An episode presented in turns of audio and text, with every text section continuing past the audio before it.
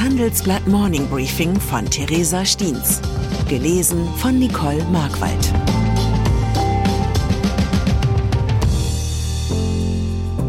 Guten Morgen allerseits. Heute ist Montag, der 16. Oktober. Und das sind unsere Themen. Krieg im Nahen Osten, Angst und Leid in Gaza. Wahlen in Polen, Wind of Change in Warschau. Energiereform in Europa, Streit und Frust in Brüssel. Nahost. Eigentlich freue ich mich stets darauf, Ihnen meine Perspektive auf die wichtigsten Nachrichten des Tages präsentieren zu dürfen. Doch vor dem Hintergrund der Ereignisse im Nahen Osten muss ich etwas zugeben. Es fällt mir schwer, Einordnung zu liefern. Wo die einzig vernünftige Einordnung doch nur sein kann, alle Geschehnisse von vorne bis hinten schrecklich zu finden. Doch Resignation ist kein guter Ratgeber. Außerdem ist das Netz bereits voll von Menschen, die ihre Perspektive auf den Nahostkonflikt mal qualifiziert, aber öfter unqualifiziert verlauten lassen. Es ist daher vielleicht gerade geboten, einmal nüchtern auf die Fakten zu blicken. Das Wochenende war geprägt vom Warten auf eine israelische Bodenoffensive in Gaza, die allerdings ausgeblieben ist. Auch nach Verstreichen zweier Ultimaten hat Israel zunächst auf die Invasion verzichtet.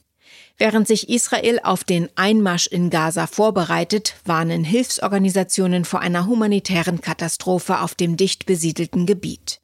Zitat, es gibt gerade keinen sicheren Ort in Gaza. Zitat Ende. Das sagt Robert Lindner, Nahostexperte bei der Hilfsorganisation Oxfam. Die Situation sei lebensbedrohlich, es fehle an Wasser, Nahrung und Energie. Selbst Hilfsorganisationen seien im Fluchtmodus.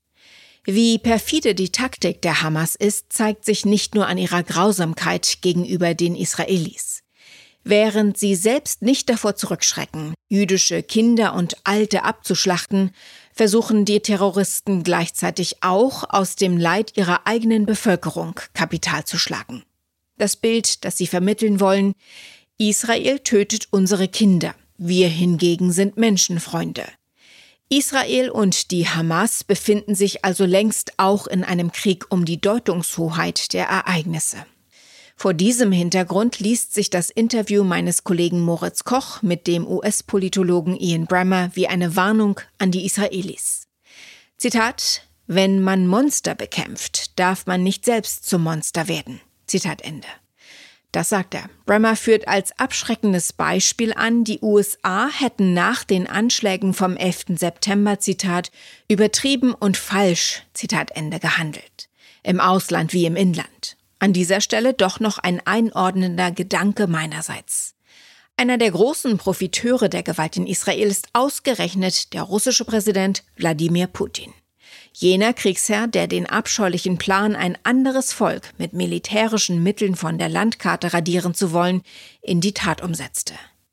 Wenn die Weltgemeinschaft nicht will, dass sich Putins Denkschule international langfristig durchsetzt, sollte sie derzeit bei einigen Entwicklungen genauer hinschauen und Warnungen ernst nehmen.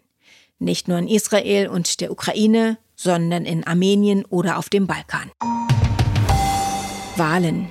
Bei den wohl wichtigsten Wahlen in Polen seit dem Ende der kommunistischen Volksrepublik 1989 ist ein Regierungswechsel möglich. Grund für den leisen Wind of Change, der durch Warschau weht, ist eine Bündnisbildung aus drei bisherigen Oppositionsparteien. Denn obwohl die nationalkonservative Regierungspartei Peace bei der gestrigen Abstimmung nach ersten Prognosen den Wahlsieg eingefahren hat, verliert sie die absolute Mehrheit. Ihr Problem ist folgendes. Die Peace dürfte es schwer haben, Partner für eine Regierungsbildung zu finden. Stattdessen könnte die Bürgerkoalition des ehemaligen europäischen Ratspräsidenten Donald Tusk mit dem christlich-konservativen Dritten Weg und dem Linksbündnis Levica eine Koalition bilden.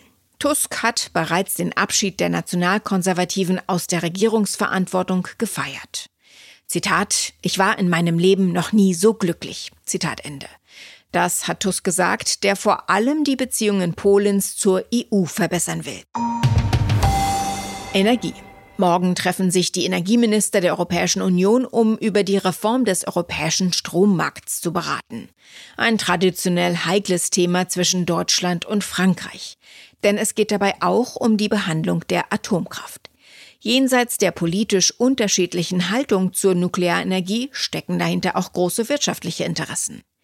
Die Bundesregierung befürchtet, dass Frankreich seiner Industrie mit verbilligtem Atomstrom einen Wettbewerbsvorteil verschaffen will. In Frankreich herrscht Verärgerung, weil Berlin der Atomenergie nicht die gleichen Vorteile einräumen möchte wie den Erneuerbaren.